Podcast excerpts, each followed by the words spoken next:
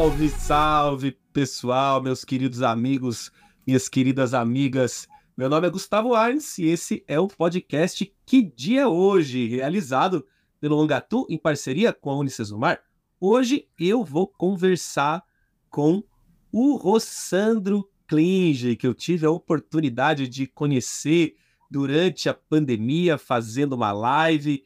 Ele estará conosco aqui em Curitiba, no Congresso Internacional de Felicidade. Ele que é psicólogo, palestrante, autor, especializado em saúde mental e desenvolvimento humano, fundador da Educa, empresa de educação socioemocional, e é docente do mestrado em psicologia organizacional e gestão de pessoas lá na PUC do Rio Grande do Sul. Meu colega, professor convidado também do curso de felicidade na Unicamp em São Paulo, onde também lecionamos aí para uma turma maravilhosa. Ele é autor de cinco livros, é consultor da Rede Globo em temas relacionados a comportamento, educação e família, além de colunista da rádio CBN. Rossandro, salve, seja muito bem-vindo. Rossandro, que dia é hoje?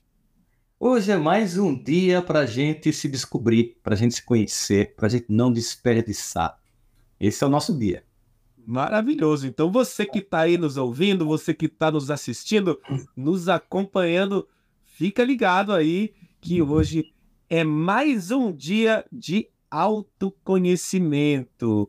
E, Rossandro, falando em autoconhecimento, eu queria aí te, te perguntar nesse início, né? Algo que a gente vem conversando aí ao longo do tempo, né? Porque é, depois da nossa primeira live, enfim, mantendo esse contato, pude observar aí como você tem é, se dedicado a cuidar do seu bem-estar físico. E Sim. queria que você falasse um pouco, porque eu sei que você vem de um lugar de muita espiritualidade, e eu sinto que existe, em geral, uma certa confusão, né, em especial dentro da espiritualidade, quanto ao cuidado com o corpo físico, né? Tende-se é. a dedicar-se muito à espiritualidade e cuidar pouco aqui do nosso templo interno, né? Isso é algo que eu também fiz durante muitos anos, sabe? Foi entendendo que a espiritualidade prática está aqui, né? Na alimentação, nos exercícios, é preparar, né? esse corpo físico aqui para poder mergulhar na jornada de espiritualidade. Então, Sandro, saúde física, bem-estar, felicidade, espiritualidade, queria te ouvir um pouquinho aí dessa relação. Sabe, um dia eu estava analisando a música de Renato Russo, adoro né, o Legião Urbana, marcou muito a minha adolescência. E tem uma música dele que ele faz assim: muitos temores nascem do cansaço e da solidão.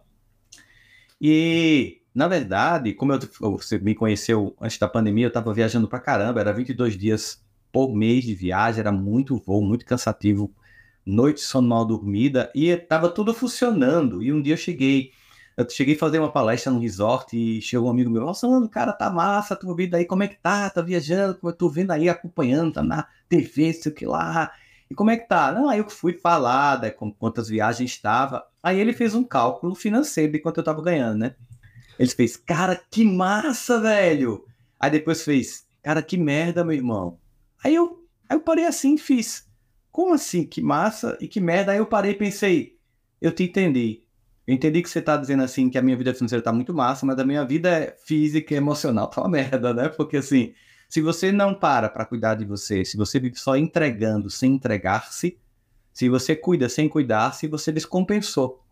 E como nós entendemos que tudo está interligado, é sistêmico, é holístico, né? Há sim que entender que desde os gregos, né, mente sã, corpo são, é uma assertiva que tem absoluta razão de ser, mas você está muito certo quando você começou falando, Gustavo, que nós temos uma tendência, especialmente quem tem uma visão mais transcendente da vida, de focar tanto nesse lado transcendente que às vezes ou quer negar a nossa materialidade, a nossa, nossa necessidade orgânica de um corpo que está aqui precisa funcionar bem para que o projeto até da transcendência possa de fato transcender, né? Então, a, no meu caso, não era nem não era nem esse achar que o corpo não era um lugar que deveria ser investido, era preguiça mesmo, tá? Eu, eu nunca gostei de fazer atividade física, é, e sempre fui assim uma pessoa que gosto de comer, acho né? A comida é uma coisa saborosa. E não cuidava muito da saúde.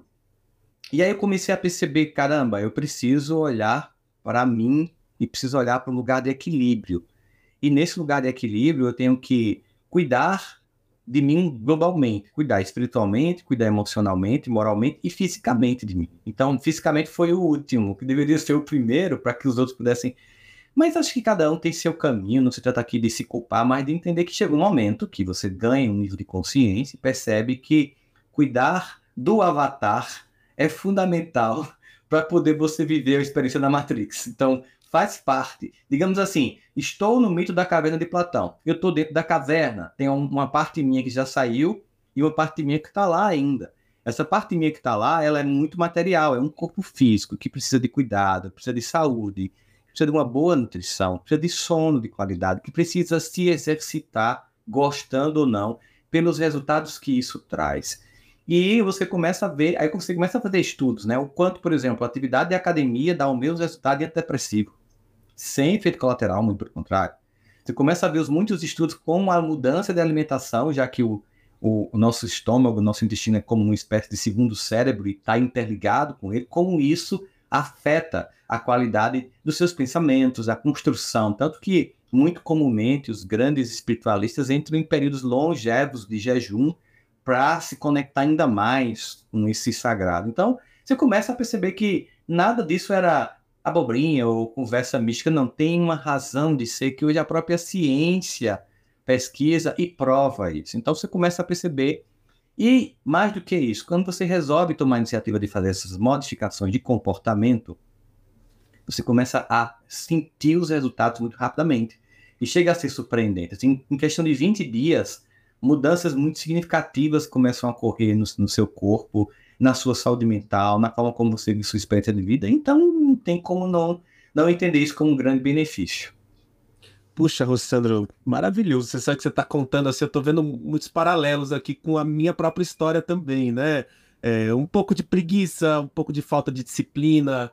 E, e assim como você também, né? Eu acredito, eu, eu venho de um histórico familiar, assim, de muito incentivo intelectual acadêmico. Sim. Então, sabe, eu, eu, eu amo ler, posso passar assim, é, ler alguns livros por mês, posso passar horas lendo, não, não tem nenhuma dificuldade de concentração, né? É, mas o lance físico realmente assim sempre foi desafiador, não teve também é, é, é incentivos nessa área, e, e eu sinto que existe até assim uma certa é, muitas vezes a pessoa que tem mais predisposição e facilidade de cuidado físico, às vezes tem um pouco de dificuldade é, no exercício do intelecto, né? E muitas vezes ah. acaba havendo julgamento, inclusive, entre essas duas partes, né? Acaba é. se criando mais uma vez aí algum tipo de comunicação, né? Sim. E é certo é que temos que enfrentar esses nossos desafios que, na prática, constituem também um caminho de espiritualidade mesmo, né? De criar é. disciplina, é de, de exercício de força de vontade, você citou, né, os mestres espirituais e, e vários deles também apreciadores de boa comida, mas como você disse, com controle sobre o físico, domínio, né, realmente assim, dessa esfera do, do, do bem-estar físico, não são controlados, né, pelos seus desejos, enfim. Então, aqui em casa... Oi, desculpa, pode... Não, é, é interessante você falando, porque quando a gente pensando assim que quando, por exemplo, Jesus fala, sois deuses, fazer brilhar a vossa luz, né? Então, existe uma, digamos, tem um universo que eu controlo? Existe, existem planetas que eu controlo? Não, não controlo nenhum universo, nenhuma Via Láctea, mas a quantidade de células do meu corpo, de bilhões, é o meu universo particular que eu tenho que controlar. Então, é nessa expectativa também eu tenho uma certa deidade sobre o corpo.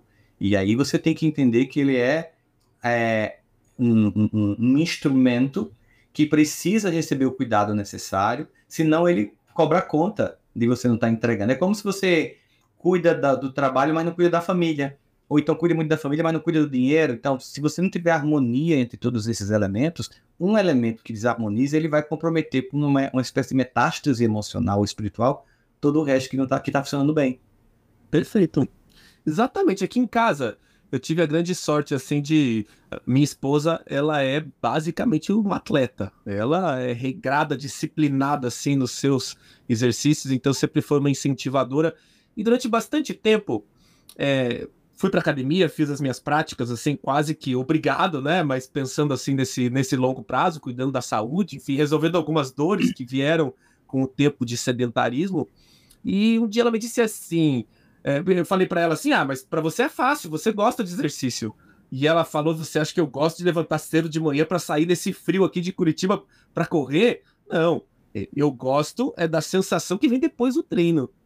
E eu me dei conta de um princípio básico da ciência da felicidade que eu estava deixando de aplicar, que assim, eu estava focado no negativo, né? Naquilo que me é desafiador, ao invés de colocar o foco no positivo, que realmente todo o resto do dia em que você faz as suas atividades físicas, ele é completamente diferente, né? Sim. Então, digo que tive essa benção, assim, de ter esse insight, essa abertura desse olhar aí por conta da minha esposa. E percebendo realmente os múltiplos benefícios nessas muitas áreas da vida, como você mencionou, Rossandro. Puxa, que bom te ouvir também falando sobre esse tema. E aproveitando, Rossandro, que nós estamos aí tocando nesse ponto do bem-estar físico, trazendo com espiritualidade, eu queria que você trouxesse aí um, um outro tema que também impacta é, o tanto o nosso bem-estar físico quanto o próprio desenvolvimento de espiritualidade. É um tema que eu já te ouvi falando assim muitas vezes e não me canso de ouvir, porque é algo que a gente realmente precisa assim desmistificar, que é o tema do perdão, Rossandro.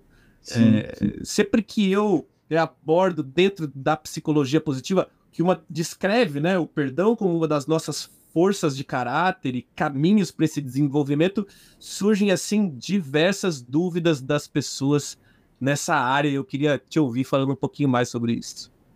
Rapaz, é, é incrível, porque a minha sensação é que quando, pegando basicamente aquilo que é para nós mais comum no Brasil, que é o mundo do cristianismo, né?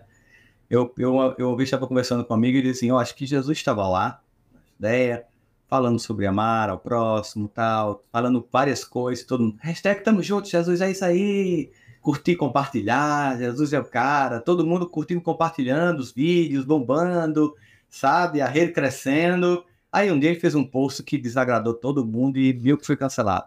Perdoe vossos inimigos. Não, não, não. Ele hoje não. Aí não pode. Como assim perdoe nosso.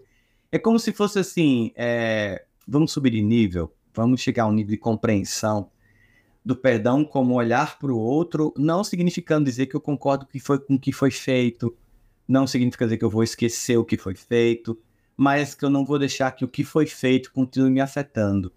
Perdão seria mais ou menos como se eu dissesse para aquele ou aquela que me machucou que já basta o mal que foi feito. Eu não vou permitir que o meu passado continue destruindo o meu presente e inviabilizando o meu futuro. Perdão não é sobre o que fazem comigo porque eu não controlo essas variáveis, mas como eu reajo àquilo que fazem comigo, aí eu controlo essa variável. Perdão é sobre o poder. Perdão é poder. Perdão é uma forma poderosa de lidar com a, a, humanidade, com a nossa humanidade, com a humanidade das outras pessoas, porque muitas vezes as pessoas que nos machucam são as pessoas que nós amamos. Muitas vezes as pessoas que nos vitimizam são as pessoas que deveriam cuidar de nós. Quantas crianças são abusadas pelos pais, de formas as mais variadas. E isso por si só já é uma dor muito grande. Se trata então de dizer, já basta o mal que isso acarretou, continuar com o ressentimento vai fazer com que você fique delongando essa experiência dolorosa. Mas uma coisa primeiro tem que ser dita. Não se trata de desconsiderar a vítima e de achar que ela tem que perdoar porque é bonitinho. Não, é quando ela puder, se ela puder, por ela. Então a primeira coisa que eu digo para as pessoas que vão trabalhar o perdão, e eu tenho até um curso sobre isso, né? Eu já fiz uma live e entrou 24 mil pessoas para ouvir falar do perdão. E é, a ideia de que você só perdoe quando você puder perdoar. E que você tem que primeiro se perdoar porque ainda não conseguiu. O primeiro perdão que você tem que dar é você, eu não consegui ainda, para mim ainda não é algo viável, eu não consigo imaginar essa possibilidade. Então se perdoa, mas não fique estacionado na vaga do ressentimento, porque esse combustível tóxico não corrói a pessoa que te fez mal, termina corroendo você.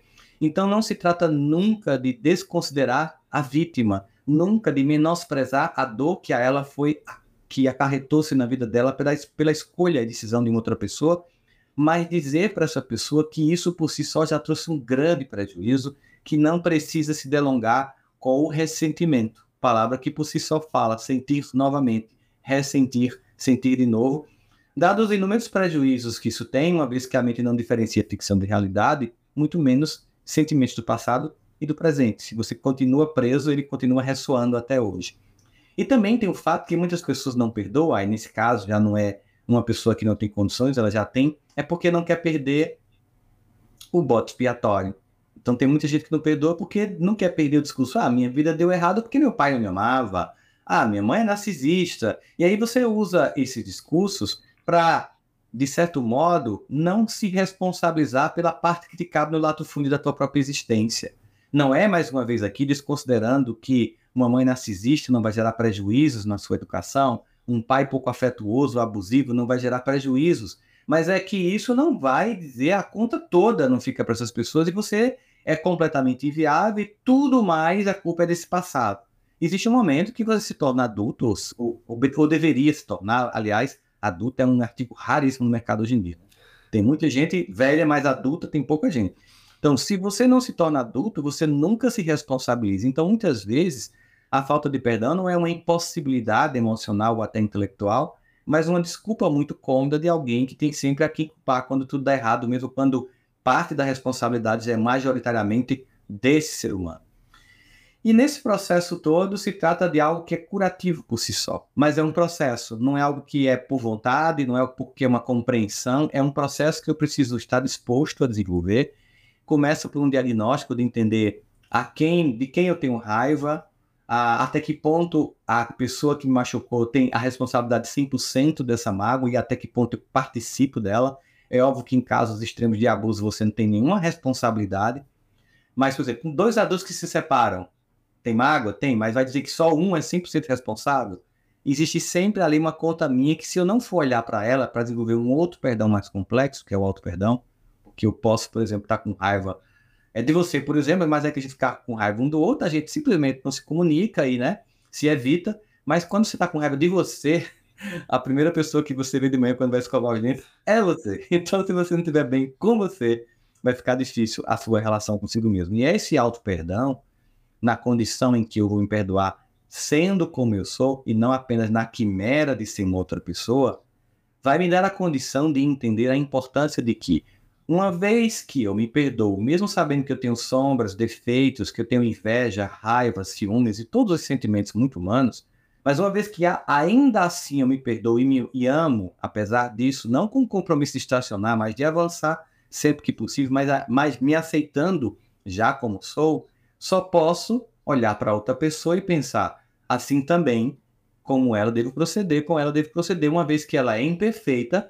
e eu não tenho mais expectativas infantis sobre essa pessoa e a perdoo pela humanidade que ela tem, como perdoo pela humanidade que eu possuo. E as relações nesse patamar, elas ficam maduras, porque a intimidade, ela pressupõe a ideia de autoconhecimento, que permite eu conhecer o outro.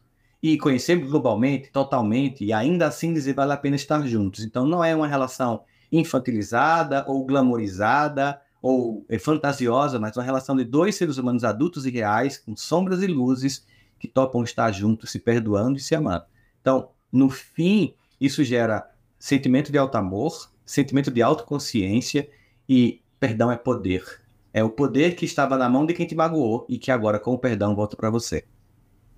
Puxa, Sandro, que maravilha. Eu, eu te ouvindo, a palavra que me vem assim é a palavra liberdade.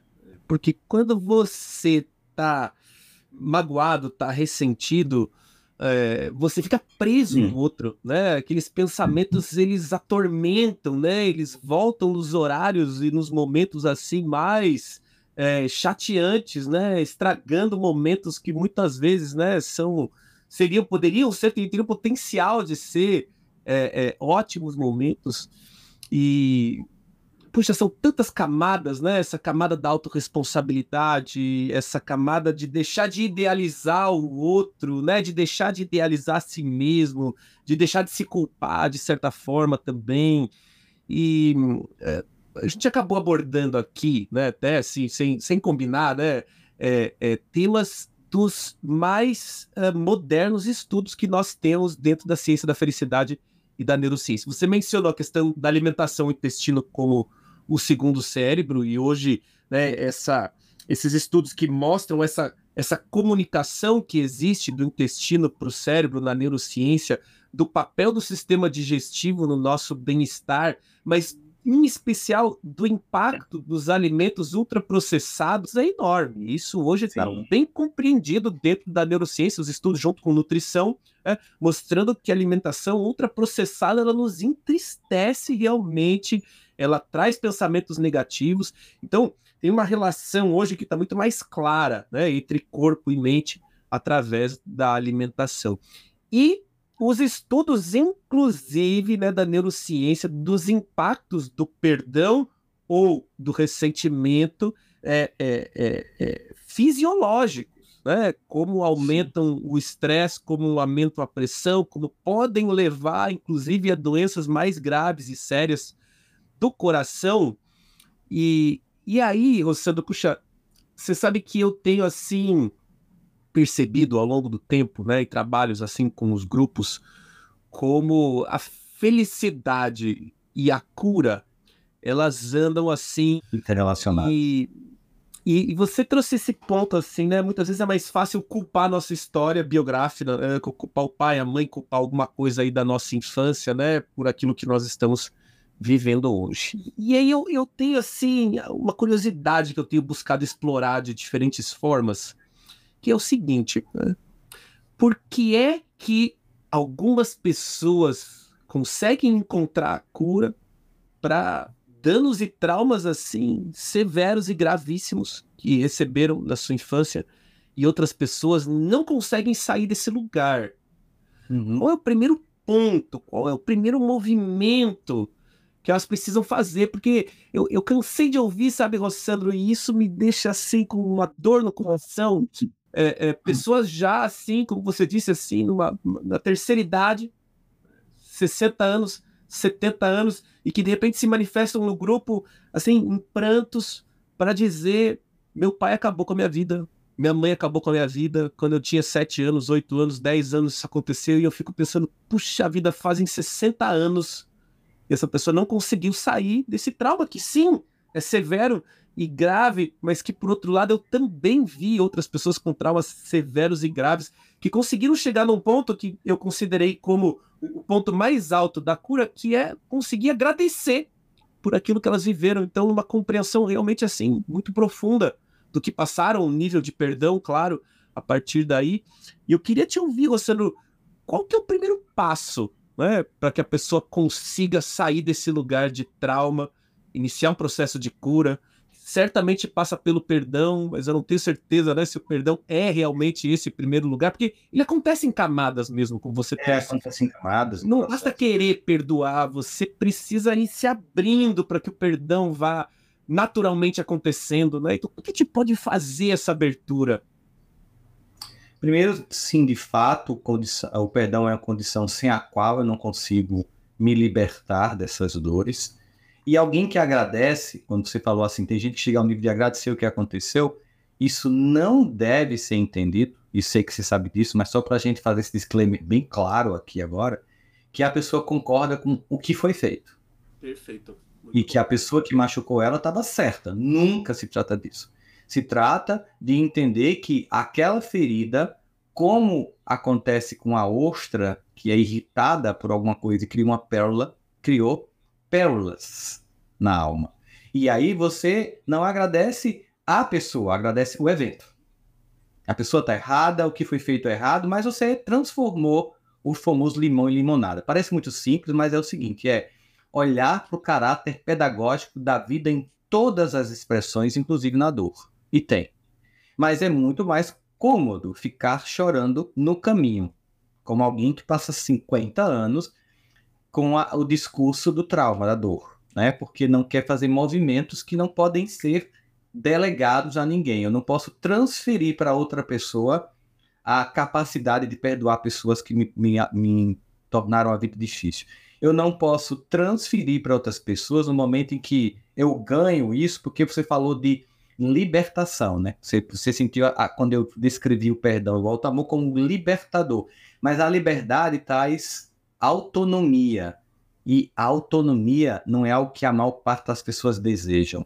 Por isso que elas são tão capturadas por é, políticos populistas, de um espectro a outro político, porque todo mundo quer alguém, um paiazão, que venha resolver, da esquerda, da direita, todo mundo quer um chefe bondoso, um marido, uma esposa, um companheiro, uma companheira que resolva a minha parada. E pouca gente quer ter a capacidade de acordar. Muita gente fica num complexo Peter Pan eterno, usando o discurso do trauma para se justificar na paralisia.